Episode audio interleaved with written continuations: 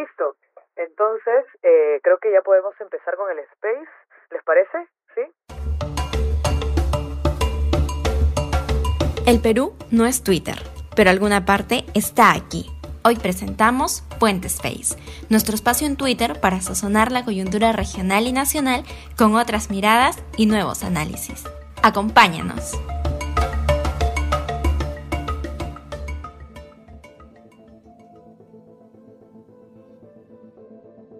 Bueno, soy Noelia Chávez, miembro del equipo Puente, y este espacio que hemos abierto el día de hoy es como un pre-fiestas patrias, ¿no? Eh, les damos la bienvenida a otro Tweet Space del equipo de Puente Perú. En esta edición de Fiestas Patrias queremos hacer un, breve recorrido por varios momentos claves del gobierno de Pedro Castillo, dado que mañana pues vamos a escuchar su discurso, ¿no? Eh, y pues Castillo va a cumplir un año de gestión con fuertes cuestionamientos de corrupción hacia su entorno cercano ahora. ¿no? La desaprobación además de su, gobierno es sumamente alta y sin embargo, a pesar de eso, ha logrado sobrevivir en el cargo. Eh, tiene al frente a una oposición a ratos beligerante y a ratos con poca disposición a hacer un control político más efectivo. ¿no? Algunos dirán, hace rato el Congreso lo hubiera podido vacar con las mismas eh, razones con las que se intentó vacar a PPK en su momento y luego a Vizcarra también. Em, pero también es un Congreso muy impopular y que no ha querido o no ha podido pues, hacer esta, esta vacancia. ¿Cómo llegamos a esta situación y qué va a pasar para adelante? Tenemos con nosotros a miembros de nuestro equipo Puente, eh, Aarón Quiñón, Daniel Encinas, María Claudia Augusto, que me acompañan para dar algunas respuestas a estas preguntas. Y vamos a conversar sobre tres temas importantes. Primero, los antecedentes y la campaña electoral, que es, digamos, lo que enmarca el gobierno de Castillo. Luego, el desarrollo del gobierno de Castillo. Y, en tercer lugar, qué va a pasar ahora, que es la pregunta que todos nos hacemos de cara a fiestas patrias, ¿no? Entonces, para no ir con más preámbulos, pues empecemos con el tema número uno. ¿No? Con los antecedentes del gobierno de Castillo, que es el contexto previo en el que es elegido y en el que, se construye como un marco para las elecciones y para el desarrollo del propio gobierno.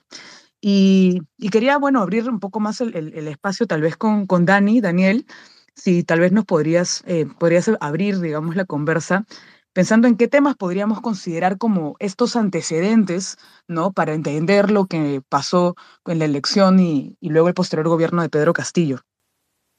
Muchas gracias, Noé. Y, súper bueno, además, este, cómo, nos has ordenado. A ver, yo diría que obviamente está lo del el tema de la, de la, crisis política, pero que seguramente vamos a hablar más de eso ahorita. Y quisiera empezar un poco hablando de la crisis más bien sanitaria y económica, ¿no? Es decir, eh, creo que uno no puede entender la, elección presidencial de 2021 sin tomar en cuenta justamente este contexto no político, pero que obviamente tiene consecuencias políticas, ¿no? Entonces, eh, a ver, eh, yo les pido unos minutitos nada más para decir algunos, lanzar algunos datos que, todos sabemos, pero que vale la pena recordar, ¿no? Primero, durante todo el año 2020, ¿no? El sistema de salud, de salud en Perú colapsa, la hospitalización en cuidados intensivos, la disponibilidad de oxígeno, en fin, no se daban abasto con el número de contagios. ¿Y por qué? Porque, bueno, finalmente lo que sabemos es que Perú se convierte en uno de los países con las tasas de letalidad más altas del mundo, ¿no? Y la cosa se pone peor, ¿no? Fines del 2020, inicios del 2021, empieza una segunda ola de COVID Em, que termine excediendo las tasas observadas durante el primer año de la pandemia. Y esto va más o menos hasta abril. Entonces estamos diciendo, estamos hablando, ¿no? De que durante la campaña electoral de la primera vuelta, recordemos 11 de abril, si no me equivoco, es la, es, eh, la elección, tiene este contexto como trasfondo. Entonces la pregunta era, ¿va a ir la gente a votar o no? ¿A quién le interesan las elecciones en este contexto, no? Cómo se hace campaña, ¿no? Este, temas complicados. Y, obviamente la pandemia también tiene esos estragos, eh, tiene estragos eh, también en la economía, ¿no? Em, y son, son realmente brutales, ¿no? En 2020 tenemos este, un retroceso del PBI de 12.9%, 12 eh, la pobreza extrema retrocede, el desempleo se va al diablo, ¿no? Y entonces, este, y la situación empieza a mejorar en 2021, pero en general yo diría que se mantiene o hasta se agudizan algunos indicadores económicos que demuestran la precariedad de nuestra economía, de nuestro modelo económico antes de la pandemia, ¿no? Entonces, un poco creo que ese diría que es el, el, contexto ya para, para, para cerrar esa primera parte. Muchas gracias, Dani, porque creo que tanto pandemia y tema económico definitivamente son como los marcos estructurales, digamos, de alguna manera, hablando lenguaje un poco más difícil, pero que que enmarcan pues la situación política del país. Pero evidentemente no solo tuvimos pandemia y crisis económica, sino que además durante este, durante este 2021, digamos, pre, eh, durante el 2020 en realidad, incluso un poco antes ¿no? De la elección, ocurrió uno de los picos más álgidos de la crisis política de nuestro país. Luego de la renuncia de PPK y la disolución del Congreso que encabezó Vizcarra, el año preelectoral cerró con tres presidentes en una semana. Y quería conversar un poquito de eso también. Entonces, este, Aarón, también quería que tal vez nos comentes un poco sobre esta situación para recordarla, ¿no? Y también tal vez el análisis que propuso Puente a partir de algunas voces con las que pudimos conversar. Gracias, Noé.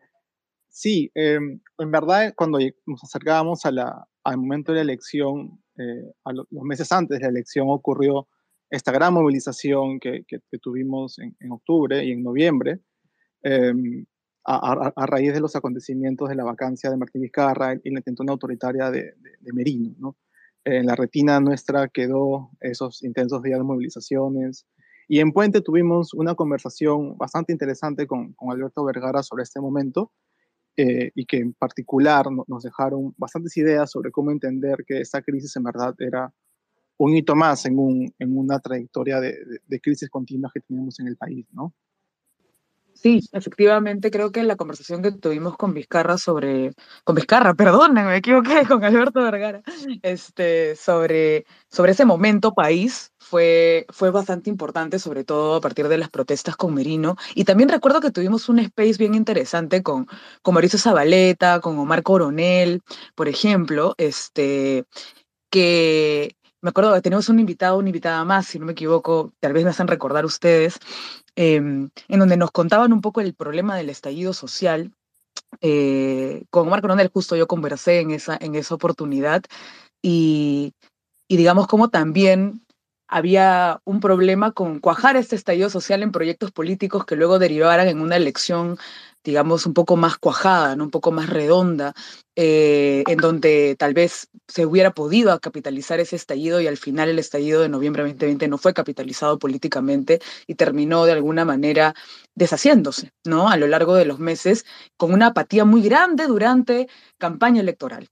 Entonces, eh, creo que en, ese contexto, em, eh, también quisiera preguntarle, como parte del bloque antecedentes, ahora a, María Claudia, sobre, sobre el contexto de la elección, ¿no? De alguna manera, ¿no? Eh, y el momento de campaña, que creo que también es sumamente importante para entender este gobierno, este primer año del gobierno de Castillo. entonces, luego de haber planteado pandemia, economía y crisis política, eh, tal vez, Macla, nos puedes recordar un poco sobre cómo se desarrolló esta campaña electoral eh, que vivimos, ¿no? Con todos estos pequeños candidatos pugnando entre sí por el poder. Ah, muchas gracias, Noé. Eh, sí, yo creo que fue una elección eh, atípica en el sentido de que muchos candidatos tuvieron complicaciones para recorrer el país o realizar campañas, ¿no? Porque todavía nos encontramos en pandemia. Y fue también una campaña donde tuvimos bastantes candidatos que peleaban décimas, ¿no? En la intención de voto. Estamos hablando de candidatos que se peleaban por el 5, el 5.5, el 5.8%, eh, y en donde hubo una derecha bastante dividida, eh, ya sea con Rafael López Aliaga, Hernando de Soto, la propia Keiko Fujimori. Eh, y en relación a la campaña misma, hay que acordar que, que la candidatura de Castillo crece en las últimas semanas de campaña, ¿no? Em, hay, este, hay un meme que al inicio de la campaña, pero Castillo creo que solo tenía 0,05%, eh, eh, y me parece que eh, si Fuentes le hace una entrevista y le dice, ¿cómo vas a llegar a ser presidente? Y eh, para sorpresa de muchos y para otras personas que ya venían alertando o mostrando que Castillo estaba recorriendo el país, estaba recorriendo especialmente el sur, la candidatura de Castillo empieza a crecer. Eh, junto a la candidatura del Fujimorismo, ¿no? Y aún así, solo logra bordear el 20%, una cifra mucho menor a la que los candidatos eh, habían alcanzado en la primera vuelta para pasar a la segunda vuelta, ¿no? Y la segunda vuelta nos trae un escenario bastante eh, polarizado, una polarización que ya la veíamos venir desde el 2016, sobre todo en los liderazgos políticos, pero que empieza a salpicar también a actores de la sociedad civil, ¿no? Eh, escenarios similares los tuvimos en el 2016, en el 2011 con la candidatura de Humala y, en breve quiero hacer un punto sobre eso. Pero era interesante porque tenías al Fujimorismo con un equipo técnico un poco más ordenado, con una agenda, eh, con una candidata que recorría su tercera elección, eh, y por tanto estaba bastante preparada para, para, hablar en público y por otro lado tenías a una candidatura, a un invitado, que es el caso de Castillo, que ya se estaba peleando con el fundador del partido, ¿no? Con Cerrón, eh, y que buscaba desmarcarse del fundador precisamente porque si quería ganar la elección tenía que eh, cambiar o moderar parte de las promesas electorales que había hecho en, en esos meses, ¿no? Eh, entonces tenemos una elección polarizada entre este eh, candidato invitado de un partido de derecha de izquierda radical y esta derecha conservadora, eh, que es el Fujimorismo y que empieza a aliarse a, varios sectores del, del, mainstream, ¿no? económicos, mediáticos, políticos. Y creo que esto revela una primera continuidad, ¿no? que es el uso, la apelación a discursos discriminatorios, ¿no? O a la vieja confiable del terruqueo y la estigmatización, de la izquierda eh, que estuvieron presentes en campaña. Eh, justamente recuerdo que sacamos también un evento, un space con José Raz y con Ana Lucía Mosqueira para hablar sobre la discriminación que enfrenta nuestro país y cómo esto también eh, está en primera plana en términos políticos. Sobre este mismo tema de campaña, gracias Macla, eh, quería saber si eh, tal vez Aarón o Daniel querían complementar un poco, pensando tal vez en, la, aspiración, la, digamos, la aparición de las candidaturas de derecha radical em, eh, y todo el problema que hubo con el tema de, la, del reconocimiento de los resultados electorales, ¿no? Que creo que eso fue un punto que marcó muy, muy claramente el inicio del gobierno de Pedro Castillo. No sé si Aarón quieres como empezar, ¿sí? Sí, em, hay un, par de, ideas adicionales a lo que ha, venido comentando María Claudia, ¿no? Eh, la derecha, supongo que ella tiene más que comentar que, que yo, em, pero también recordar que, que, la izquierda idealizó mucho la candidatura de, Pedro Castillo. Eh, hay un elemento ahí de idealización, romantización y, y también de taparse los ojos frente a alertas que vamos a conversar en un ratito también sobre lo que fue y sigue siendo el gobierno de, Pedro Castillo. Em, de hecho, eh, Raúl Asensio acuñó el término eh, provinciano redentor para justamente darle nombre a este, a este tipo de idealización que, que, hay de, por parte de la izquierda y que continúa habiendo hasta el día de hoy. Em, y ya yendo al tema de, de la derecha, eh, este tema que hemos podido conversar con Farid Cajat sobre cómo en Perú hemos empezado a ver desde hace ya varios meses, pero en especial en esa, en esa elección presidencial, la emergencia de una derecha radical, ¿no? que se empezó a asemejar cada vez más a, a, candidaturas eh, de derecha radical de otros países. De hecho, el, lema comunismo o libertad, aquí lo, adaptamos bastante bien con Keiko Fujimori en la segunda vuelta. Y, em, de hecho, varios de, de, de las estrategias que se siguieron después y que seguro también Daniel va a comentar más, son replicadas de, candidaturas de derecha radical, ¿no? como no reconocer los resultados electorales, tratar de usar símbolos nacionales, em, la, reivindicación de, la, de, las ideas eh, de, defender la, nación o esta parte más conservadora. Em, hemos visto justamente en la segunda vuelta, con esta polarización que ha anticipado también Mara Claudia y que todavía podemos seguir viendo hasta el, hasta el día de hoy. Em, y claro, el podcast con, con Farika que tuvimos fue bastante eh, ilustrativo, tanto para la, parte de conceptos, porque solemos decir derecha, cuando en verdad hay derechas, así como decimos izquierdas, hay derechas también, y en ese capítulo ustedes pueden encontrar un, un capítulo bastante interesante sobre cómo entender esta derecha, tanto a nivel nacional como a nivel global. Muchas gracias, Aarón. Y solo recordarles a todos que nos pueden encontrar en varias plataformas de podcast como Debajo del Puente. Ahí están nuestros episodios que estamos mencionando ahora para profundizar en cada una de estas ideas. Acá estamos haciendo como una pincelada para recordar las ideas más importantes que hemos sacado durante este año de, de las diversas conversaciones que hemos tenido, ¿no? Y ahora quería también darte el pase a ti, Daniel, tal vez algún comentario complementario sobre el tema de la campaña, específicamente sobre esta última parte de de, los problemas del fraude y el no reconocimiento de las elecciones. Sí, sí, mira, este, solamente para comentar un, ratito que además estoy ayudando eh, poniendo en el, en el, Twitter Spaces las referencias a las que estamos haciendo em, mención para que si ustedes quieren ir a ver ese capítulo que estamos mencionando, ese hilo, etcétera, puedan ir a hacerlo, ¿no?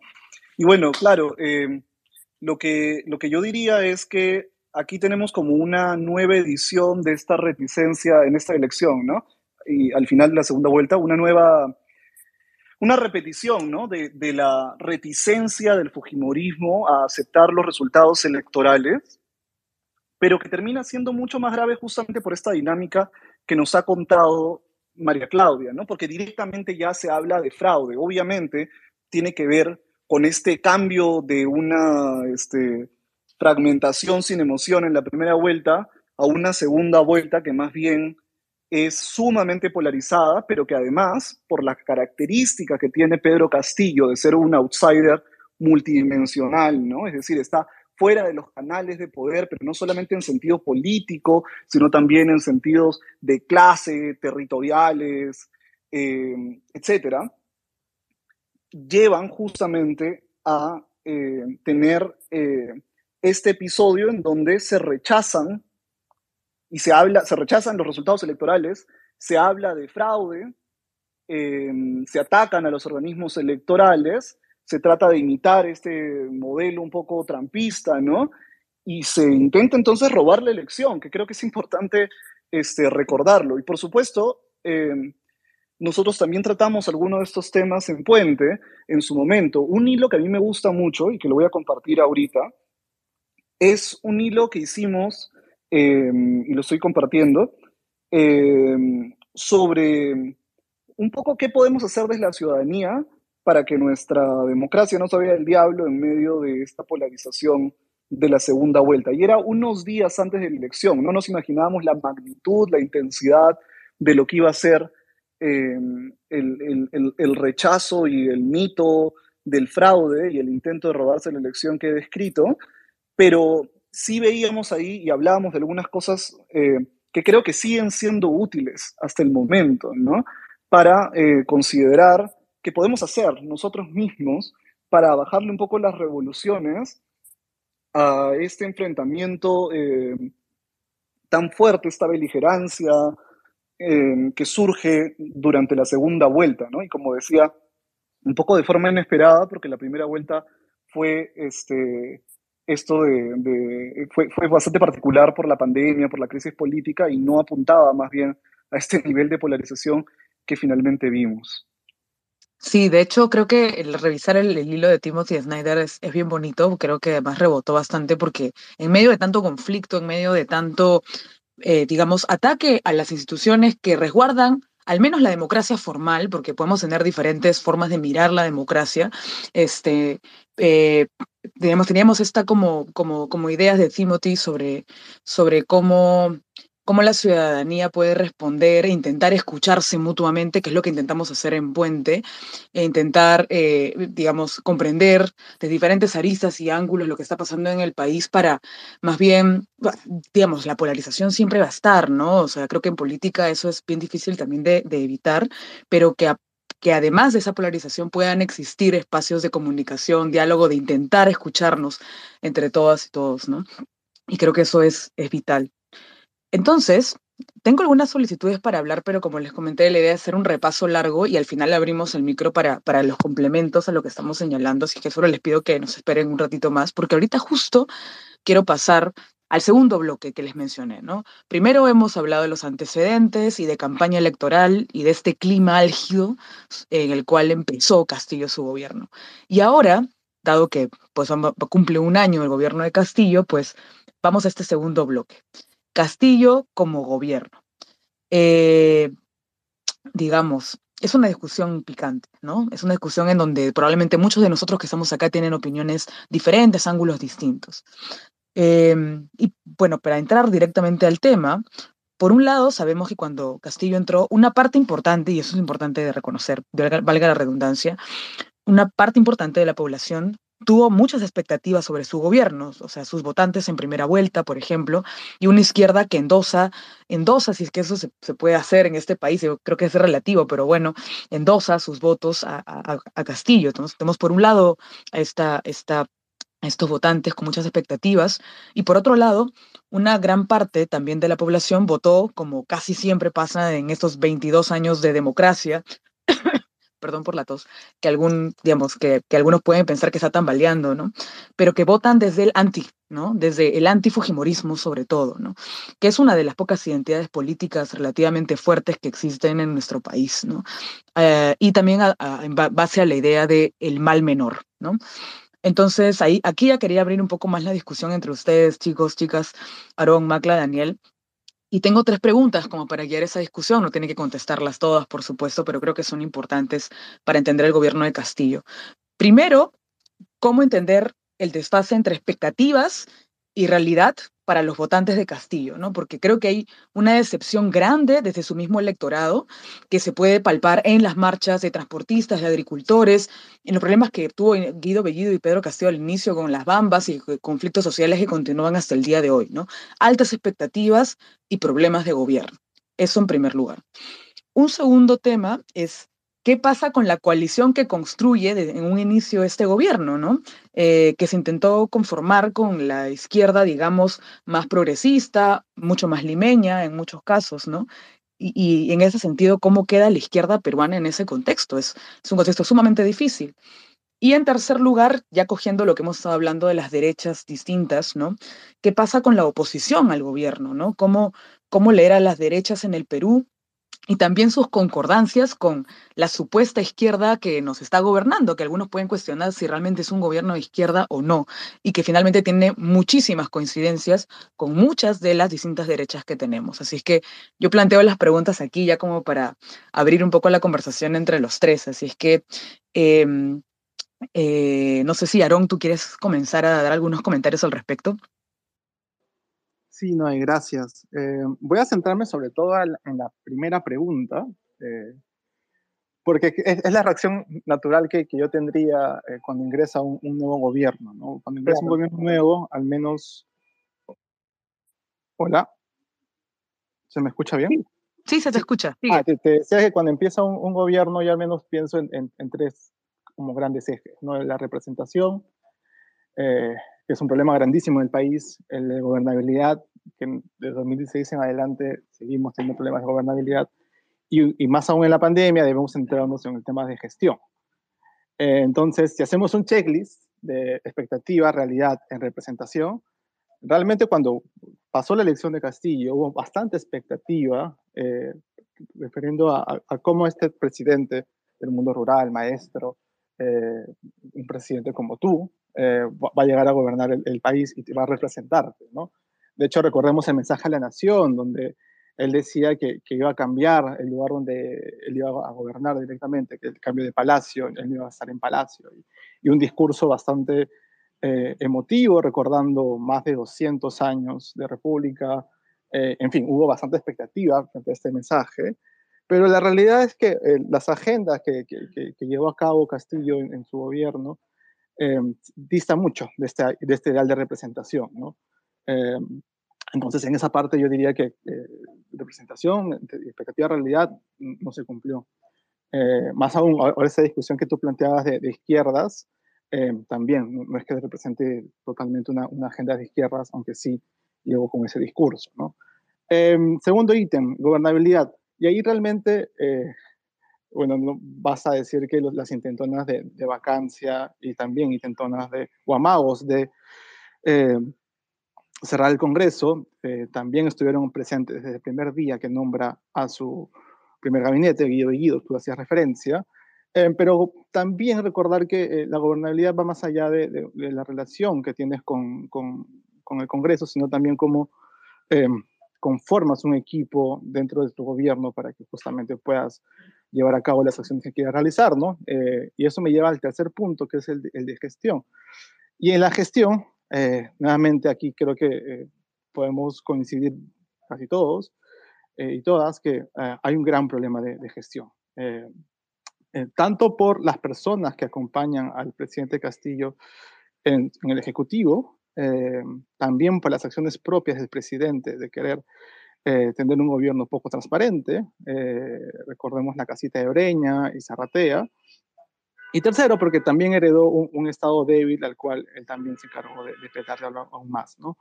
Y eh, yo recuerdo mucho esta conversación que tuvimos con, con Eduardo Darjant, muy bonita, en torno a su libro de páramo, de páramo reformista, que lo sacó él también pensando en esas elecciones como una posible oportunidad de poder cambiar esta trayectoria, eh, obviamente con, con, una imagen más pesimista de la que él quisiera reconocer, eh, pero sí, creo que eh, e-, conversación es bastante buena para entender justamente estas brechas entre expectativa y realidad, ¿no? Como hay muchas cosas heredadas, es cierto, de un estado débil, poroso, pero también en esa conversación Eduardo reconoce muchos elementos de, de, alerta ya del gobierno en sí mismo, ¿no? Sí, Aaron, eh, definitivamente el libro de Eduardo Darjan creo que llegó en un momento bien preciso del gobierno como para analizar, digamos, las capacidades de nuestros, las capacidades que nuestros actores políticos de las diferentes, digamos, este, eh, de, los diferentes espacios del espectro político tienen o no tienen, mejor dicho, para poder llevar a cabo reformas adelante y mantenerlas en el tiempo, que es un problema de este gobierno. Macla, no sé si quieres también complementar lo que nos está contando Aarón sobre representación, gobernabilidad, gestión de, de Pedro Castillo. Adelante. Adelante.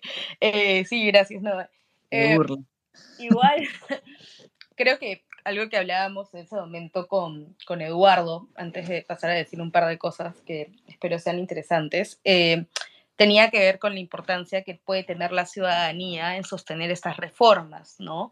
Especialmente eh, reformas más o menos recientes, como la reforma en el sector educativo, la reforma del servicio civil, la reforma del transporte. Eh, y claro, lo que hemos visto en, estas reformas en el último año por parte del Ejecutivo y por parte del Congreso son intentos por debilitarlas, ¿no? Entonces es un, es un llamado tanto a, a, las personas, a los servidores públicos, a los políticos, pero también a una ciudadanía que ante tanta cosa que pasa, que pasa, que, pasa diario, es difícil el ritmo y es, es difícil eh, demandar transparencia y, movilizarse, ¿no? O, presionar.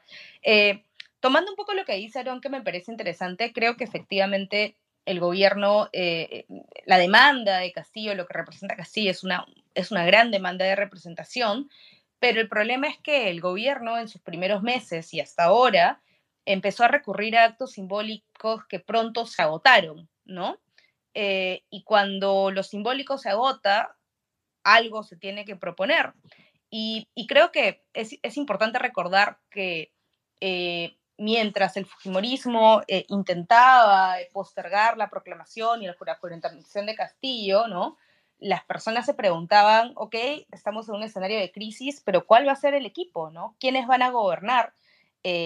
Tienen equipos técnicos, hay gente idónea, ¿no? Se entiende que hay un retraso en la transferencia, pero ¿qué es lo que va a pasar con este gobierno? Eh, pero luego de eso, ¿no? De esa primera, ese primer espacio, ese primer espacio de aire que tiene el gobierno entrante para decir, ok, ordenémoslo, busquemos a personas eh, idóneas, veamos la viabilidad de nuestras promesas electorales, eh, nos topamos con un gabinete que refleja más los conflictos internos que había entre Perú Libre y, esta, eh, la izquierda de Verónica Mendoza o los aliados de, esta izquierda más liberal que buscaban entrar al gobierno, ¿no? Y es un gabinete que algunos eh, se preguntan y empiezan a identificar a las horas de que habían personas que, que, más allá de sectores de educación, salud, entre otros, no cumplían con las credenciales mínimas de lo que se esperaría en, un gabinete y más aún en tu primer gabinete eh, de gobierno. Entonces, creo que el problema de la gobernabilidad también pasa porque no tienes un gobierno que tenga unidad o una visión de qué es lo que le quiere ofrecer al país y por tanto eh, pasa más tiempo diciéndose y desdiciéndose eh, en la toma de decisiones. Y eso choca ya no tanto ni siquiera con una visión de gestión, ¿no? Sino con eh, indicios de corrupción que empiezan a aparecer, empiezan a brotar por, distintos poros, ¿no?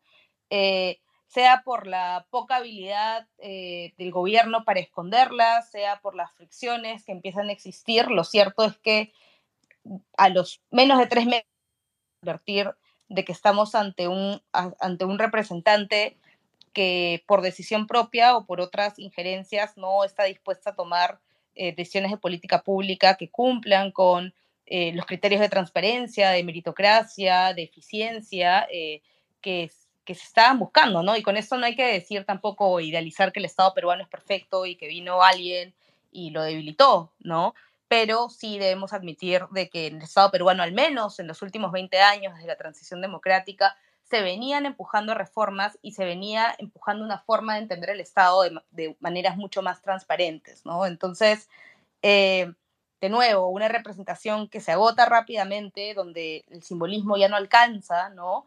Eh, una gobernabilidad que no cuenta con cuadros o, personas idóneas que puedan asumir las tomas de decisiones y bueno, eso salpica la gestión. Desde el momento en que no tienes equipos, de eh, que empiezas a ver renuncias de viceministros, directores, que empiezan a ventilarse casos de hostigamiento laboral, uno puede tener una idea de que no hay una buena gestión que salga de esos principios. Eh, y creo que ahorita, y, lo hablamos también con, Martín Tanaka este año, ¿no? A lo que hemos asistido, a lo que estamos asistiendo, eh, con actores muy débiles, ¿no? Y estoy segura que Daniel por ahí va a tener algo que decir, es a un desmantelamiento progresivo de áreas del Estado que si bien no funcionaban de forma perfecta, tenían un interés por fortalecerse en el tiempo. Y, creo que esto último que has dicho, Macla, es súper importante porque el Estado no es perfecto, que es como algunos a veces lo quieren pintar también, es como que, ah, no, este, tenemos un Estado, no, no lo teníamos, ni gobiernos fuertes, ni proyectos políticos que pudieras decir que abrazaran todo el Estado, sino que es un estado en el que en, algunas, en algunos sectores se construían algunas suertes de islas de efectividad o islas de eficiencia, con avances en algunas políticas, con algunos espacios técnicos que, que de alguna manera comenzaban a codearse con lo político, tal vez para posicionarse un poco más, y que evidentemente cuando esas islas de eficiencia, eh, que son islas nuevamente, no es que sea una cosa súper articulada, pero empiezan a agrietarse desde un, desde un inicio, em, o sea, empiezan como que a, colocar a nuevas personas que no necesariamente van a continuar con eso, pues estamos ante, este retroceso que mencionas, ¿no? Y pienso en también esta idea de un gobierno agrietado desde arranque, porque además no es solamente que tú tienes un proyecto, entonces eh, en estos pequeños espacios de eficiencia pones a gente que no necesariamente va a continuar el trabajo, sino que además no tienes un proyecto cuajado cuando pones a las personas, sino que es un proyecto dividido. Ni siquiera sabemos si podemos llamarlo proyecto, pero ya es mi opinión personal. Em, a mí me eh, gustaría agregar algo antes de que se me vaya, ¿no? Eh, que, es lo que, como un conjunto de entrevistas que, que, hemos hecho incluso con Aarón, que porque por ahí estamos trabajando unas cositas, eh, es tan simple como tienes a un ministro o una ministra que no confía en los miembros del gabinete.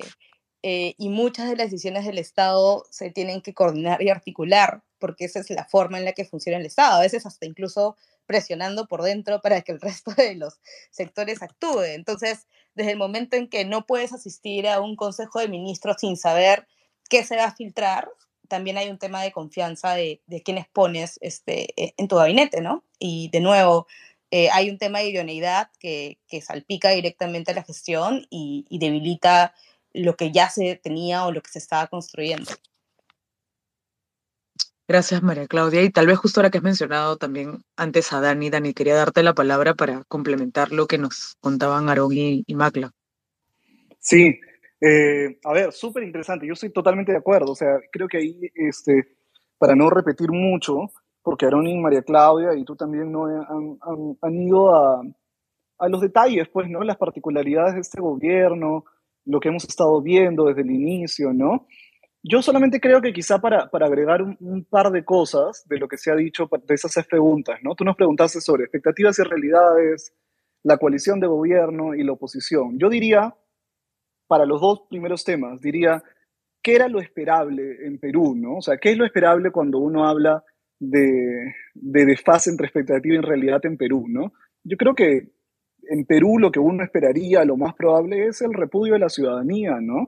Eh, hacia los gobernantes. Eso es lo que uno espera normalmente en Perú, ¿no? Creo que hubo un poco de, eh, o hubo bastante de pasión al momento de calificar a Pedro Castillo en la segunda vuelta a favor y en contra, ¿no? Este, en contra, en ponerlo como esta, esta encarnación del mal comunista, autoritario y todos los otros ismos que le pusieron, ¿no?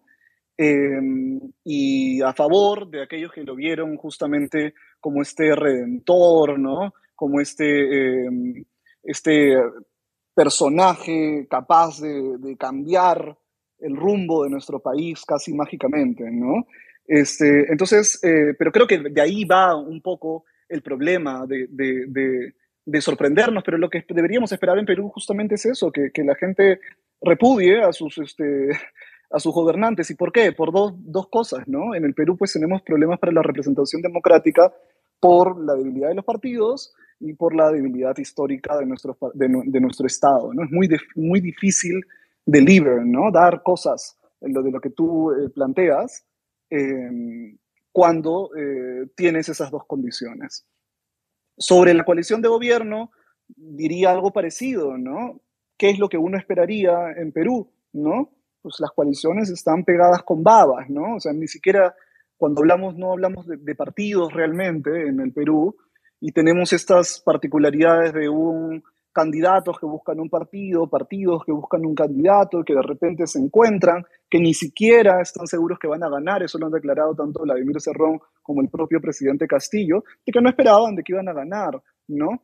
Eh, y, claro, llegan pues al gobierno y esto que está pegado con babas se derrumba, ¿no? Y eso es lo, lo, que yo diría que es lo esperable. Lo curioso, yo diría, lo, lo curioso, este, es más bien el lado de la oposición, ¿no?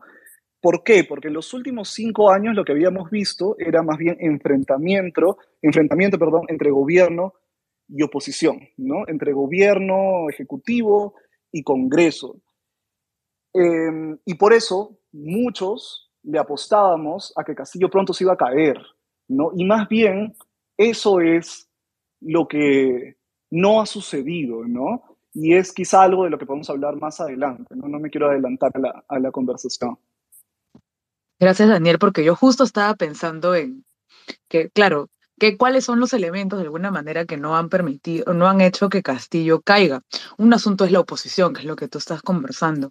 Y yo solamente quería ahí meter mi cuchara un poquito, tal vez, para pensar que otro tema que ha marcado y, y, de alguna manera ha permitido que el gobierno continúe, a pesar de ser un gobierno débil, con rasgos autoritarios, con, digamos, entornos de corrupción, ¿no? Es que la, la tecnocracia, de alguna manera, eh, y las organizaciones de la sociedad civil, digamos, que, que son pro algunas de las reformas que, que tanto el gobierno como el Congreso, digamos, han planteado retrocesos, digamos, uno, que no están articulados, dos, que la propia tecnocracia no es muy política. Y esto yo recuerdo que lo decía en algún artículo, y no sé si en Puente lo hemos comentado también, de, de, de que esto sí pesa al momento que tienes un gobierno como este, porque si tú no has hecho tu chamba desde el Estado, imagínense, ¿no? Pensemos en Servir, Serfor, ¿no? Este, Minam, SUNEDU, este, política este, de educación sexual integral, enfoque de género, ¿no? La chamba de, de, de realmente arraigar el trabajo del Estado ahí donde se hizo buen trabajo, en la ciudadanía, es muy difícil que la ciudadanía defienda, y algo que tú decías, Dani, ¿no? Como esperar que la ciudadanía repudie, no solamente en redes sociales, sino también en las calles falles al gobierno, ¿no? Y creo que eso es un tema que debería, deberíamos conversar un poquito más, porque lamentablemente, si bien las tecnocracias ayudan mucho a, la eficiencia del sector público en algún sentido, por otro lado, si no se combina con eh, agencia política, terminan siendo proyectos muy fácilmente desmantelables, ¿no? Eh, pero bueno, nada, me tiene que escuchar esa parte, perdón. Y y justamente ahora quería pasar al tercer bloque y al último bloque que teníamos de conversación. Antes de abrir un poquito el micro, si alguien tiene aportes a esta conversación, sería genial escucharles, que es, ¿qué sucede ahora?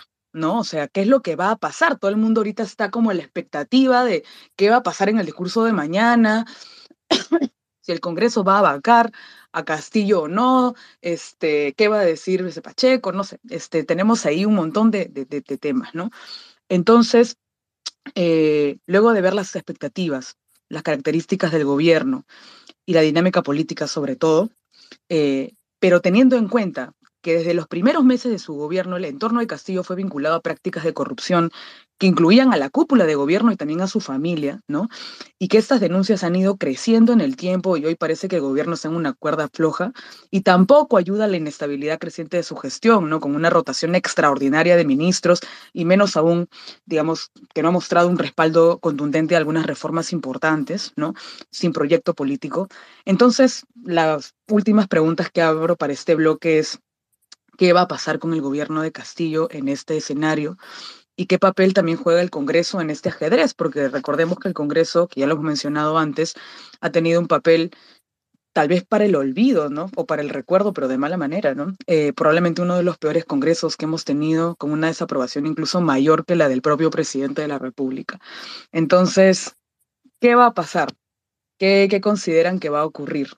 Em, eh, no sé si, eh, María Claudia, ¿quieres tú empezar a, a soltar algunas ideas al respecto? Mm, sí, yo creo que lo, primero es que a este punto ya no hablaría del peor Congreso, porque creo que lo que estamos viendo ahora, eh, salvo que haya algún cambio importante en el mediano plazo, es lo que, lo que tenemos, ¿no? Son las personas que están interesadas en pagar su cupo o postular por un puesto político y, y idealmente representarnos, cosa que que como sabemos no pasa. Y eso es un problema de fondo del que seguro Dani y Aaron va, van a hablar en breves, que tenemos eh, actores políticos que no saben hacer política, ¿no? Actores políticos, una oposición que uno esperaría que fiscalice, que si existe una vacancia de argumentos sólidos de por qué, eh, cuáles son las causales, que sepa los procedimientos del Parlamento y que eh, a este punto, a un año, lo único que saben repetir es eh, nos gobierna un comunista, ¿no? Lucharemos con el comunismo. Entonces no hay un discurso de contrapeso que pueda eh, tener otros argumentos para decir estamos ante un gobierno con indicios de corrupción, eh, que por tanto tiene que ser fiscalizado, ¿no? Y estamos ante reformas o retrocesos en la administración pública, de servicios públicos que son importantes para la ciudadanía. No hay ese componente que se origina en la representación, de escuchar qué está, qué está pensando la ciudadanía, cuál es la opinión pública sobre estos temas, ¿no? Hay más una agenda bastante cerrada, bastante sesgada y que sigue repitiendo eh, argumentos de campaña, ¿no? Entonces, dicho esto, es, es difícil decir qué va a pasar, porque eh, el tema de la vacancia pasa ahora únicamente por un tema de votos, ¿no? De, cuántos cuentos, cuántos resto y cuánto me alcanza para ver si te va o no. Se ha convertido en un, instrumento eh, más que de fondo, de forma, ¿no? ¿Cuántos, cuántos votos eh, eh, podemos alcanzar? Pero eso requiere de que exista, de existan argumentos, de nuevo que creo que los hay, que exista una voluntad por parte del Congreso. El problema es que el Congreso también tiene su propia agenda y tiene sus propios intereses y no parece claro por dónde están llevando la, la, vacancia. Entonces, eso con respecto a, cómo me parece que está la relación el Ejecutivo y el Legislativo en el momento. Respecto a lo que puede prometer Castillo, eh, sinceramente yo creo que hay muy, poco espacio de, propuesta, ¿no? Eh, y, no sería la primera vez que escuchemos eh, promesas que no se están aterrizando en, medidas viables y que no nos dan la garantía de que pueden ser implementadas precisamente porque no hay personas más o menos decentes que estén dispuestas a aceptar un cargo público, ¿no? Entonces, Eh, yo, sinceramente, no sé si estoy siendo pesimista, eh, pero del mensaje presidencial mañana no, no espero mucho, ¿no? Espero un poco más de propuestas populistas y, y, nada más. Y creo que eso, me, para cerrar, me lleva a, recordar una conversación que tuvimos con, con Rodrigo Barrenechea el año pasado, cuando precisamente empezábamos a entender eh, la administración, el gobierno de Castillo en una perspectiva más comparada, ¿no? Decíamos, eh, será este, Castillo, el Evo Morales, que pudo implementar políticas, incluso manteniendo una estabilidad fiscal y, cambiando un poco la política económica, ¿no? Será este, Castillo una suerte de, de Chávez, como algunas personas piensan. ¿Qué es Castillo? Eh, y a la conclusión que llegábamos, que es lo que estábamos viendo ahorita, es que quizás Castillo se parece más a esos intentos de populistas fallidos en América Latina, sin un liderazgo carismático que lo posicione, sin una habilidad de poder eh, guiar a través de sus ministros o a través del gobierno la implementación eh, de, políticas que respondan a sus campañas electorales y sin una ciudadanía que se movilice eh, en el momento actual a favor de su candidatura. Entonces hay una gestión, hay una opinión pública que parece no querer al gobierno, tampoco parece querer al Congreso, pero me parece que lo que hay ahorita eh, en, términos políticos es un Congreso que, que, no sabe por dónde encauzar el, tema de la vacancia porque tampoco se, se quiere ir. También porque hay algo que, recuerdo que Tarjan mencionaba en una entrevista hace algún tiempo, como esta estabilidad entre actores precarios que, que, buscan su cuota de poder y mantenerse ahí. Entonces, intuyo que eso también pues evalúa el Congreso, ¿no? Cuánto realmente conviene vacar a Castillo, cuánto realmente no, eh, qué implica eso para la movilización ciudadana, cuando ya ha habido una gran movilización ciudadana contra la intentona del Congreso de, digamos, eh, tomar el poder en el Ejecutivo con mecanismos muy cuestionables. ¿no? Eh, tal vez paso ahora a Aarón para, para complementar lo, que está señalando Macla.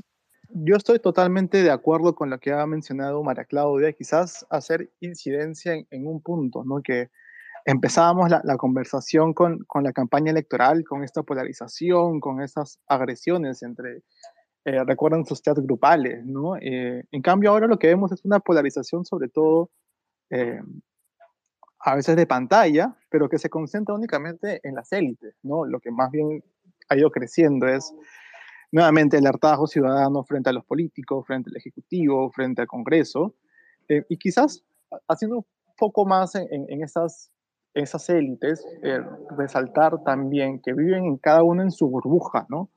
Eh, empezando por, por la izquierda, o, las izquierdas que se plegaron a Castillo y empezaron a ver golpismo en todos lados, cuando en realidad lo que había eran críticas bastante válidas, eh, bastante preocupantes sobre cómo se estaba llevando la gestión del gobierno, cómo se estaba eh, ocultando mucha información eh, de importancia relevante para los ciudadanos y ciudadanas sobre cómo también eh, las designaciones ministeriales eran poco idóneas y, se siguió diciendo golpismo en, cada, en, cada, en cada crítica. ¿no? Entonces, esa es una burbuja a la cual el gobierno mismo empezó a, creérsela. recuerden cuando se dieron las, las actas de los, de los consejos de ministro y empezaron a, a pensar en conspiración a cada crítica eh, válida que, que, había frente al gobierno. Eh, y eso es por el lado del Ejecutivo. ¿no? Y en el Legislativo, eh, ya María Claudia ha ido anticipando varios de estos puntos, pero en particular esta derecha más radical vive en, en, su burbuja, no solamente de que ellos son la representación del pueblo, lo cual es totalmente hasta gracioso, solamente viendo los datos de, de, las encuestas que ellos no creen, eh, pero más allá de eso, viven en, una burbuja donde todo lo que no sea similar a sus ideas es comunismo. Eh, de hecho, en las primeras semanas, luego de iniciado el, gobierno y la legislatura, empezaron a, llenar este, encuestas, no, perdón, eh, empezaron a, recopilar firmas contra el comunismo, cualquier crítica que, que uno hacía legislativo, nuevamente te decían comunistas, y eh, cuando salieron los, los, audios, los famosos Malcri audios, em, empezamos a entender mejor las lógicas con las cuales operan desde el Congreso, ¿no? de donde el comunismo realmente ellos sienten está, viniendo. Entonces son burbujas que cada uno ve burbujas eh, en su lado, pero donde suelen coincidir bastantes en la burbuja de ver caviares en todos lados, ¿no? Eh, aquel que te interpela es, un caviar. Entonces, ahí es donde los puntos de coincidencia, sobre todo en el legislativo, eh, podemos verlo más. Y son coincidencias bastante nocivas para quienes creemos en las instituciones y también para quienes creemos en los avances de derechos que deberíamos tener, ¿no? principalmente en una agenda muy conservadora que, que, se va gestando cada vez más en el Congreso y que ha tenido efecto realmente por ejemplo, Petar Sunedo, que también ya lo comentaba María Claudia, en derechos reproductivos eh, y en otros tipos de, ámbitos donde más bien ahí sí se ponen de, acuerdo. Em, ya para, para acabar y, no, y, pasar eh, quizás más rápido al, al, micro abierto, es volver a esta idea de que este espectáculo, en verdad, que vemos cada, cada semana, eh, tiene un efecto muy, muy, muy, muy fuerte en la erosión de la democracia. Y aquí es donde quizás tenemos más, más certeza sobre qué, qué, vienen adelante. ¿no? Eh, el hambre es un problema muy, muy fuerte ahora. Los problemas de gestión han agravado este problema del hambre, que ya venía muy, muy, serio en la pandemia. Pueden encontrar un hilo que hemos hecho hace unas, una semana con, con, el equipo de Puente. Tuvimos también una conversación con eh, Carolina Trivelli y Ana Lucía Araujo sobre, sobre cómo eh, muchos de los problemas de gestión tienen un impacto en, la ciudadanía. Y recordemos que la gestión y la evaluación de la democracia generalmente suelen ir bastante, bastante relacionadas. Entonces, en el corto plazo, la erosión de la democracia y la desafección, que ya es bastante alta, puede, puede seguir incrementándose y, las salidas realmente eh, no las veo. Ahí coincido mucho con el pesimismo de, de María Claudia. Eh, pero sí, creo que el, escenario inclusive que se viene en adelante va a ser mucho más complicado. Gracias, Aaron. Sí, entre burbujas y, problemas graves que tenemos que enfrentar en un contexto no solo nacional, sino internacional, las cosas definitivamente pintan no muy bien y, andamos como medio bajoneados todos con, con ello. Y Tani, no sé si también eh, para poder complementar a Aaron y María Claudia sobre este punto de, qué se nos viene, eh, algún punto adicional que tengamos que, puntualizar. Te, te paso la apuesta. Sí, a ver, yo diría que, es importante igual resaltar que esta estabilidad presidencial, si bien sorprendente para, con, el, con el contraste de los últimos cinco años, es igual bien precaria, ¿no? Entonces hay que tener cuidado con, con exagerar un poco esto, ¿no? Entonces yo por supuesto no descartaría de que Castillo no complete los cinco años, ¿no? No tiene una base electoral muy sólida, ¿no? No tiene una organización atrás, no tiene partido, no tiene prácticamente una bancada, ¿no? No sabemos muy bien de este bloque magisterial, qué tan leal es o no. Entonces, eh, y no es una bancada, no es un grupo tampoco suficientemente fuerte como para ser un escudo sólido que lo proteja de la caída, ¿no? Eh, pero igual, ¿cómo ha logrado sobrevivir, no? Es la pregunta que nos estamos haciendo, ¿no? Y yo creo que hay, hay, hay, varias cosas para, por decir ahí, lanzo así algunas ideas, ¿no? Me parece que, por ejemplo, eh, es importante que este populismo de izquierda que mostró Castillo no continúa tanto, no se ha implementado realmente, ¿no? En el sentido de que uno esperaría, pues, que un líder populista... Eh, llega supuestamente con un mandato, no fue el caso de Castillo, pero en algún momento parecía que él, y la gente que lo rodeaba lo creían así, llega con un mandato de limpiar todo, ¿no? de cambiar radicalmente todo, por justamente para ir en contra de esta élite abusiva que plantea el discurso populista y para defender los intereses del pueblo víctima de esta élite, ¿no? Pero no ha sido así, ¿no? No, no se ha peleado realmente eh, demasiado con el sistema, se han mimetizado más bien con las características que teníamos previamente del país, ¿no? Después, otro punto clave, creo, que es lo que le reclaman los, este, las personas de izquierda, ¿no? Pues se esperaba que Castillo, junto con Cerrón, etcétera, eh, tuviesen una postura, tuviese una postura de, de, izquierda radical. Y hemos conversado varias veces con, con personas en nuestro podcast, incluyendo Rodrigo Barrenechea, y, este, y Steve Levitsky, que nos decían, claro, mientras tenga esta posición maximalista, probablemente no va a durar, ¿no? Este, hay una frase muy buena que, la, que, la, que es el título además del capítulo con Levitsky, ¿no? Este gobierno siendo realmente de, de izquierda, no creo que llegue a los cinco años, ¿no? Pues no es así, ¿no? No ha dejado ese maximalismo, ¿no? Y ha logrado, de alguna manera, utilizar esta lógica patrimonialista de, aproximación al Estado para lograr ciertas este, lealtades, ¿no? Son precarias, ¿no? Como ya vimos con, los, este, con las personas que se le están volteando a Castillo y que lo están empezando a denunciar, pero de alguna manera pues ha habido esta lógica de, mira, eh, hay que repartirnos este botín que es el Estado, vamos a dejar que entres estos cargos públicos, vamos a dejar que, que comas ahora, ¿no? Te toca a ti este, comer tu porción, ¿no? Yo creo que un poco de eso le ha dado estabilidad a Castillo fuera de su bancada. Por eso hablamos de este, por ejemplo, de ese grupo de congresistas eh, como los niños, ¿no? Eh, y luego dos cosas más. Uno es eh, la no protesta, ¿no? La no protesta obviamente organizada, masiva, ¿no? Creo que sobreestimábamos la capacidad de una organización masiva, ¿no? Y creíamos que era muy fácil repetirlo de Merino y no es así, ¿no? Eh, no hay quizás ni las capacidades ni los incentivos para repetir una cosa de esa magnitud. Y, y un último punto sería, pues, los, los horizontes temporales tan limitados, ¿no? limitadísimos, ¿no? De, de, de, todos los actores que, del gobierno, empezando por el presidente, ¿no?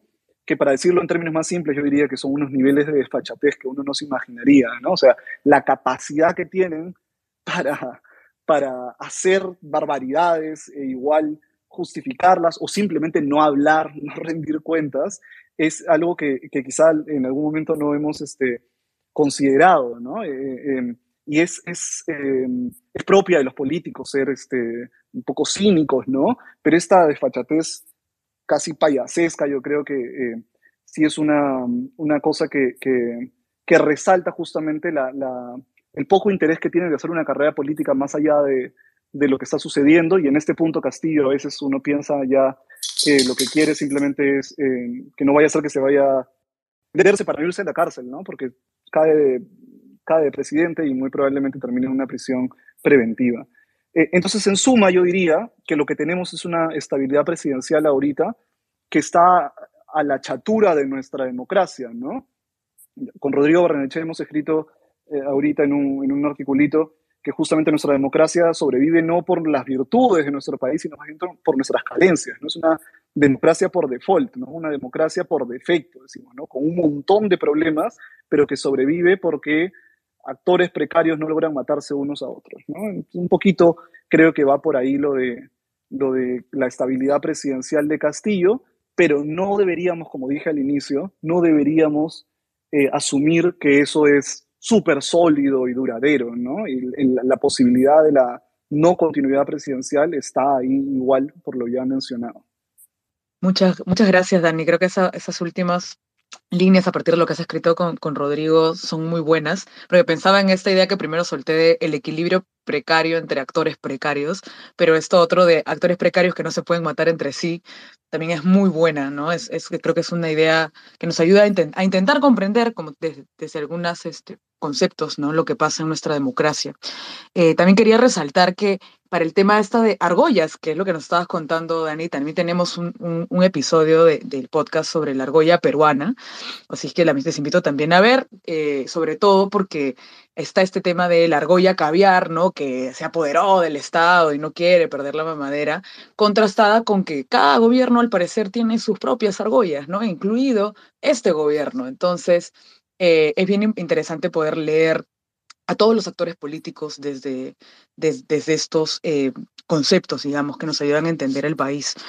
Em, y nada, entonces Dani nos ha adelantado una última pregunta cortísima que tenía para todos, que era, em, en este panorama, ¿debemos pensar que Castillo va a terminar su mandato? ¿Sí o no? Pregunta, digamos, seria, pero de libre opinión. Igual entiendo que Dani nos ha adelantado su respuesta, que es, que es difícil porque es un, no es muy estable lo que, lo que tiene Castillo en el gobierno, más allá de todo lo demás.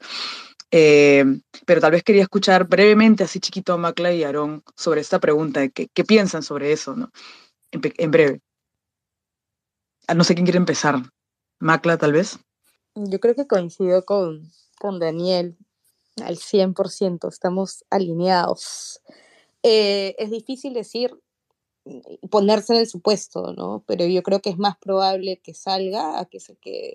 Primero por la forma en la que nuestros actores políticos han acostumbrado a, operar en los últimos cinco años, ¿no? Eh, vacancias, censuras, todos los extremos que nuevamente revelan eh, la poca capacidad de un diálogo no un diálogo, no una negociación de intereses, ¿no? sino un diálogo eh, democrático que busque encauzar el conflicto hacia un escenario mejor, un escenario de estabilidad este, democrática. Eso no lo, no lo tenemos ahorita. Y, y Castillo está eh, moviendo de aquí a allá para, para, tener ciertos apoyos, para no alcanzar los votos, para eh, utilizar, como ha dicho bien Daniel, esta aproximación del Estado más como eh, como el patrimonio, que justamente eh, era uno de los, de los elementos bajo los cuales él estructuró su campaña, ¿no? la lucha ante, anticorrupción, eh, y más se ha transformado en corruptos ellos, otros, no corruptos no yo,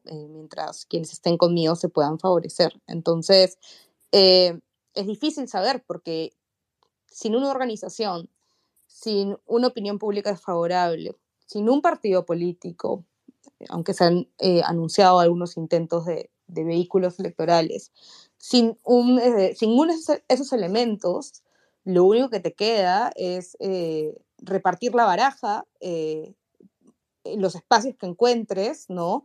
Para poder mantener esa estabilidad.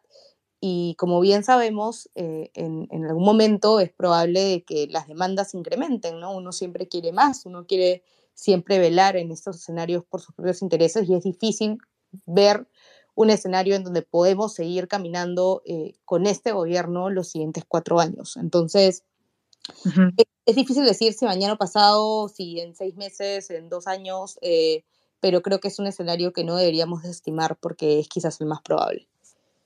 Gracias, Macla. Y, y Aarón, no sé si tú también coincides con ellos como para cerrar. Chiquito nomás, sí, coincido totalmente con Daniel y con María Claudia.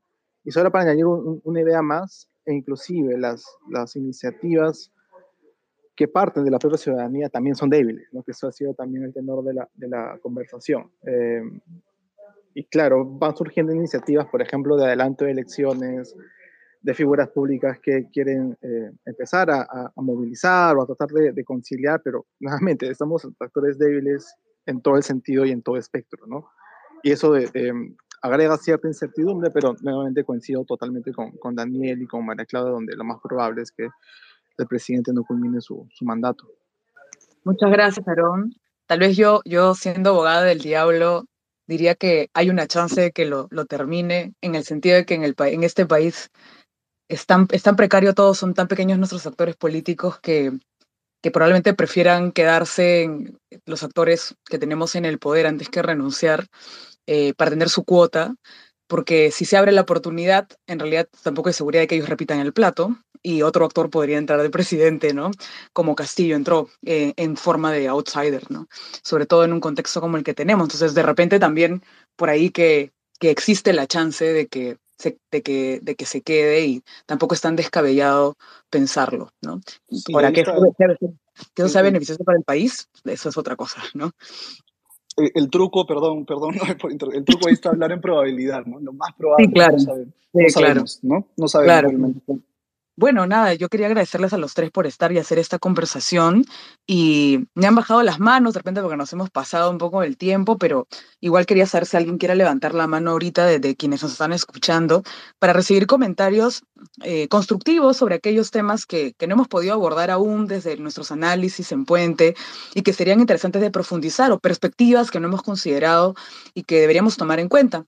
Eh, porque esa es un poco la idea de Puente, la idea es de generar conversación, vínculos, alimentar el debate público. Así es que no sé si alguien por ahí quiere como aportar a esta discusión, eh, ver alguna lista que no hemos tocado. No, tengo por ahora ninguna mano levantada. Eh, de repente, si para tener solamente un, un espacio breve, si alguien se anima, por favor, levante la mano y se, le voy a dar la palabra por un minuto, minuto y medio. Eh, en todo caso, mientras alguien se anima, tal vez les puedo preguntar también a, a, a, a Aarón, a, Daniel y a, Macla sobre sobre esa misma pregunta, ¿no? A modo de cierre, los temas que deberíamos seguir analizando con mayor profundidad sobre el gobierno y esta política conflictiva que tenemos. Y mientras que intercambiamos, de repente por ahí alguien se anima a levantar la mano. No sé si alguno de ustedes ya un poco más espontáneamente también, eh, ¿cómo, ¿cómo la ven? ¿Qué otras cosas debemos comenzar a mirar?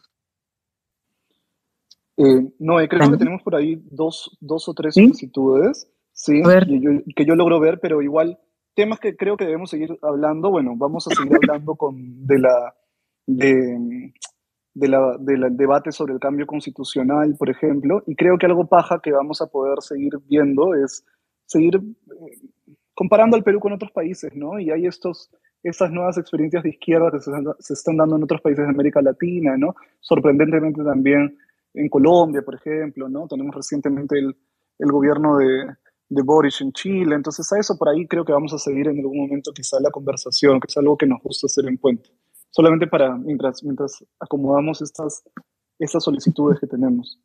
Gracias, Dani. Eh, eh, yo no puedo ver las solicitudes, no sé por qué, pero de repente tú como coadministrador puedes dar la palabra.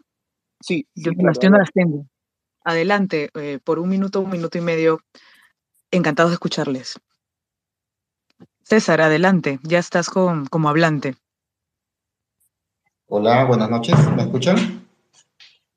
Hola César, sí, te escuchamos. Adelante. Gracias.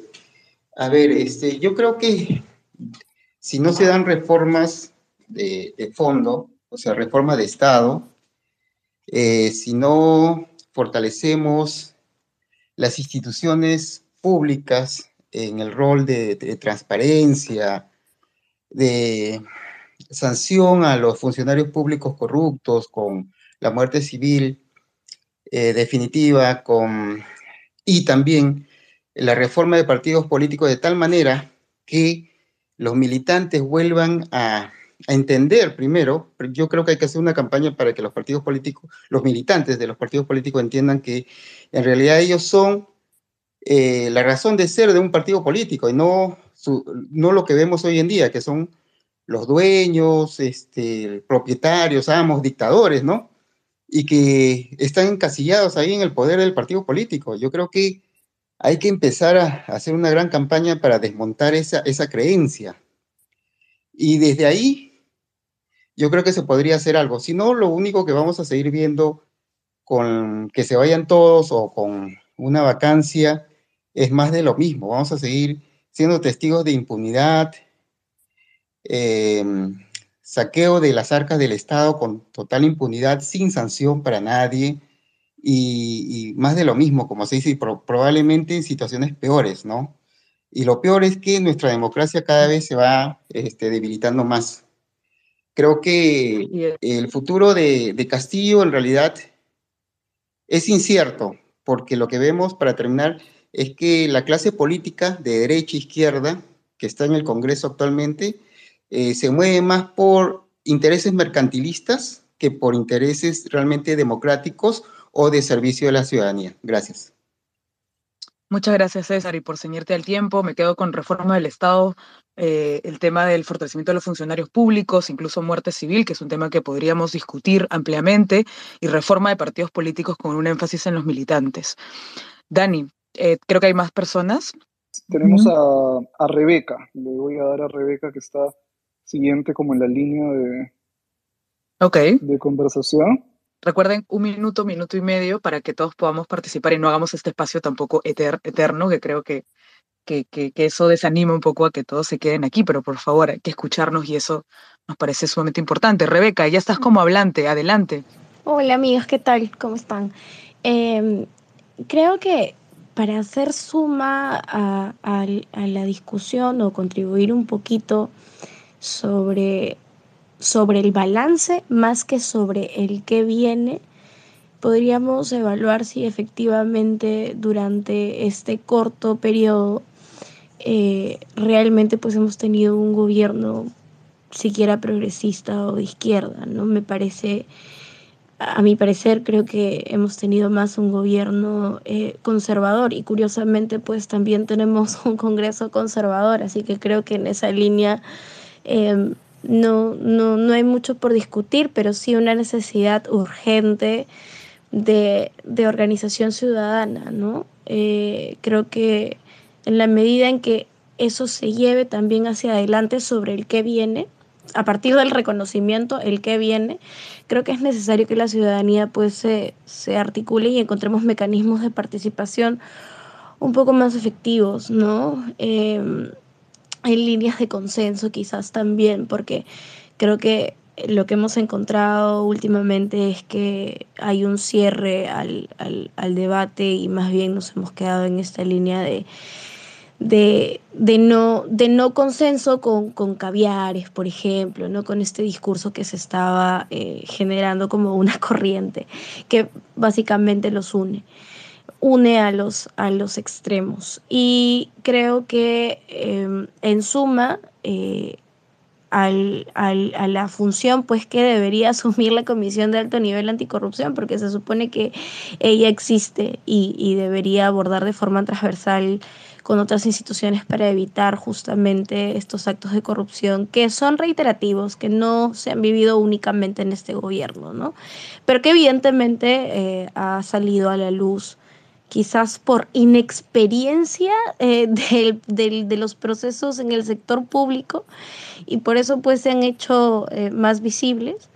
Eh, no lo sé, pero eso también me, me, genera como, como duda.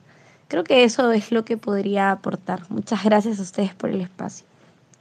Muchas gracias, Rebeca. También me quedo con, eh, nos quedamos con reconocer que no hemos tenido un gobierno de izquierda, sino conservador, y la, de la necesidad de la organización ciudadana. Creo que de ambos se pueden abrir espacios y, hacer, comenzar a explorar algunos materiales para comprender mejor eso y, eventualmente tener más propuestas, ¿no? En su fortalecimiento. Y también me he quedado con la idea de la Comisión de Alto Nivel de Anticorrupción y qué está haciendo ahora, ¿no? Eh, así que me parecen temas importantes también. Eh, gracias. Daniel, tenemos todavía creo que un par más de personas por ahí. Sí, tenemos en la línea a Julio Noé. Ok, Julio, ya estás como hablante, así que adelante. Ok, gracias, gracias por esta oportunidad.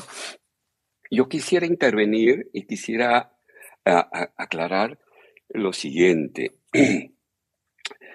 Después de tantos años de gobiernos, eh, diremos, de derecha, los últimos 30 años han sido gobiernos de derecha. Muchos dicen que han sido gobiernos entre izquierda y derecha. No, porque la, parte económica ha sido liberal. Por eso digo que han sido gobiernos de derecha.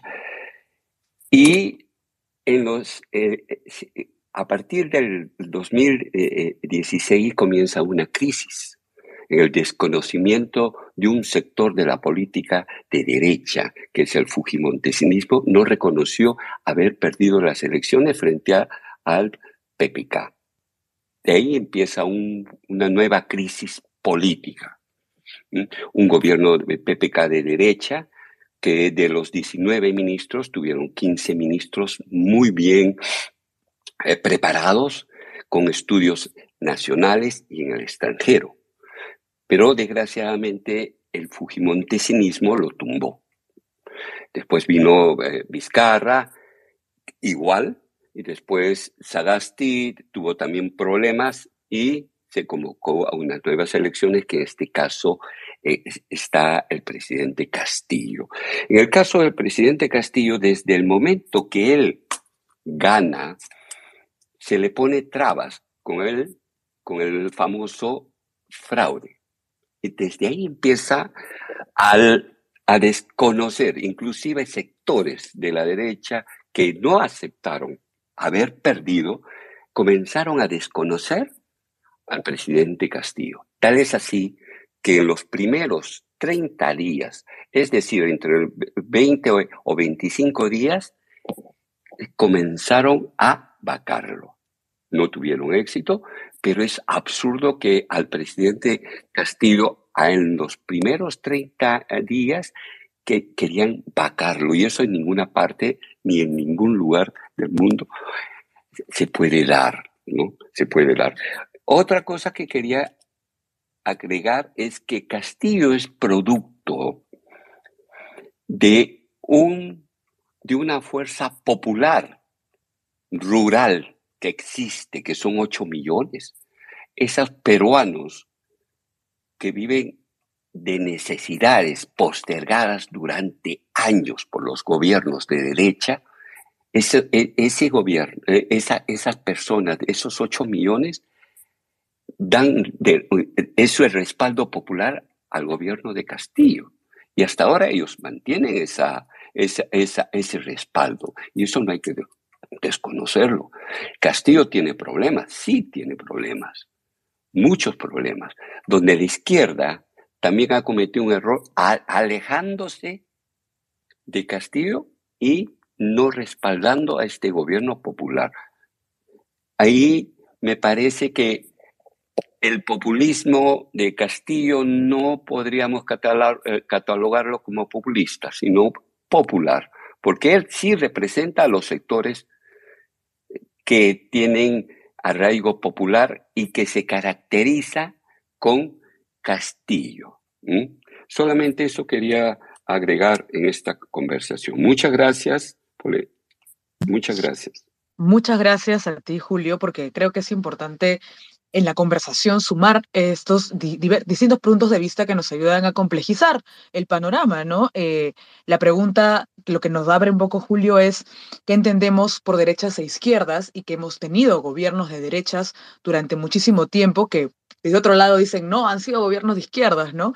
Entonces, ahí hay un tema de que no tenemos un piso común, al parecer, de definición de derechas e izquierdas entre muchas personas de nuestro país, y eso es importante también de, mirarlo y reconocerlo, ¿no?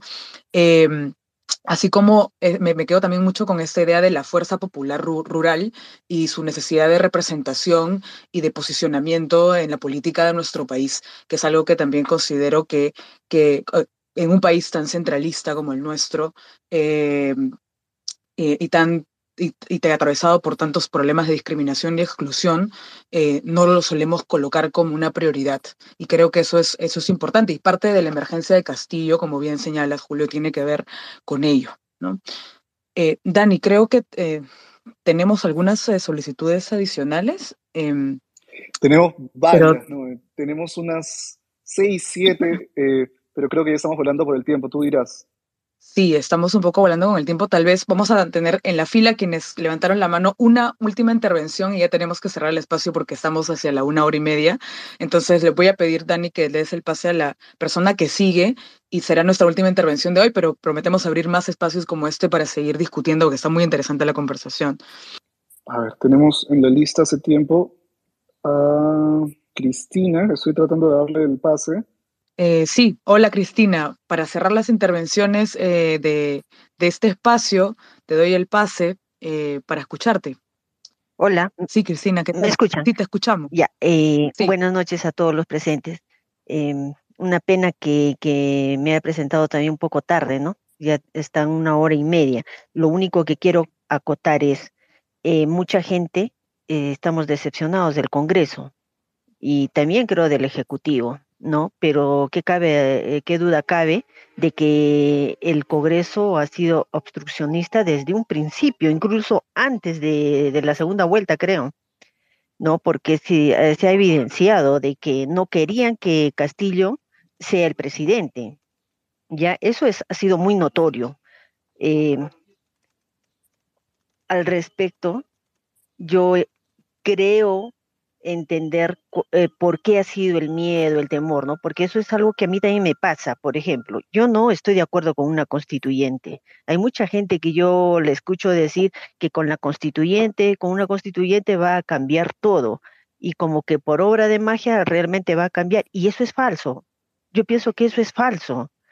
Una porque es dictadura y la dictadura no, no, no, no se debe permitir. Nosotros somos demócratas Pienso que se debería apoyar a Castillo, al presidente, sí, para que termine su gestión, su periodo, lo que no ha hecho el Congreso, ¿no? Pero que lo podemos hacer los pobladores, la ciudadanía. No estoy de acuerdo con una constituyente porque significa dictadura. Y yo no estoy de acuerdo con ninguna dictadura, ni de derecha ni de izquierda, porque lo que hemos evidenciado en todo este tiempo es que eh, ellos persiguen un, intereses partidarios y no necesariamente nacionales, que debería ser para todos, ¿no? No solamente para sus partidos, para sus allegados, para sus séquitos. Pienso que eso debería corregirse para que puedan convencer más a la población de que realmente una constituyente podría ser beneficioso para todos nosotros. Por lo pronto, yo pienso que deberíamos aportar y apostar porque se modifique la constitución de manera inmediata, presionar a estos congresistas que hagan esos cambios que eh, que nos está afectando. Y creo que ahí sí podemos presionar como, como, como pobladores, podríamos presionar ahí para que ellos hagan estos cambios. Gracias. Listo, Cristina, muchísimas gracias por tu intervención. Creo que además has coincidido con un punto eh, con Julio vinculado a la obstrucción del Congreso y que eso efectivamente dificulta la gobernabilidad del país. Creo que eso es importante. Y has también mencionado la discusión sobre una constituyente y las constituciones, ¿no? Creo que ese es un tema bastante álgido que ha sido parte de la, de la narrativa del gobierno de Castillo y de la discusión pública en el gobierno de Castillo, ¿no? Y entonces quería comentarles a todos y a todos que están aquí que en agosto ya estamos preparando, terminando de preparar un episodio de nuestro podcast Debajo del Puente sobre constituciones y asambleas constituyentes. Eh, creo que va a estar muy interesante para alimentar este debate, que también Cristina nos ha puesto sobre la mesa y creo que es sumamente un punto que no hemos tocado, digamos, profundamente en nuestra discusión del día de hoy y que tenemos que profundizar. Entonces, justamente vamos a venir con eso durante el mes de agosto. Y pues nada, yo primero, eh, de parte de todo el equipo Puente, queremos agradecer su, su, participación en este espacio, sus comentarios en este espacio, sus aportes, eh, tanto aquí como en nuestras publicaciones, pues son muy enriquecedoras para atender estos vínculos que desde distintas perspectivas nos ayudan a, a ser críticos y comprender mejor la realidad de nuestro país, porque primero comprenderlo nos ayuda a tener mejores propuestas, ¿verdad? Y creo que eso es urgente ahora. Esa es una forma de enriquecer el debate público y al mismo tiempo de fortalecer nuestra democracia que, que parece tambalearse muchísimo en, los últimos años. Eh, antes de cerrar, solo decirles que por favor nos sigan. Si les gusta nuestro contenido en Twitter e Instagram como Somos Puentes Perú y nos reencontramos prontísimo en un espacio como este, en nuestros episodios, en las redes sociales. Coméntenos, creemos que espacios como este son muy valiosos para el país. Muchas gracias y por favor cuídense mucho, eh, que la ola de COVID está bastante fuerte ahora. Nos vemos en la siguiente oportunidad. Gracias Dani, gracias Aarón, gracias María Claudia. Feliz 28. Eh, por estar aquí. Y feliz 28. Eh, estaremos atentos a lo que pasa en estos días. Hasta luego. Muchas gracias. Recuerda que puedes seguirnos en Twitter y escucharnos en directo en el próximo Puente Space.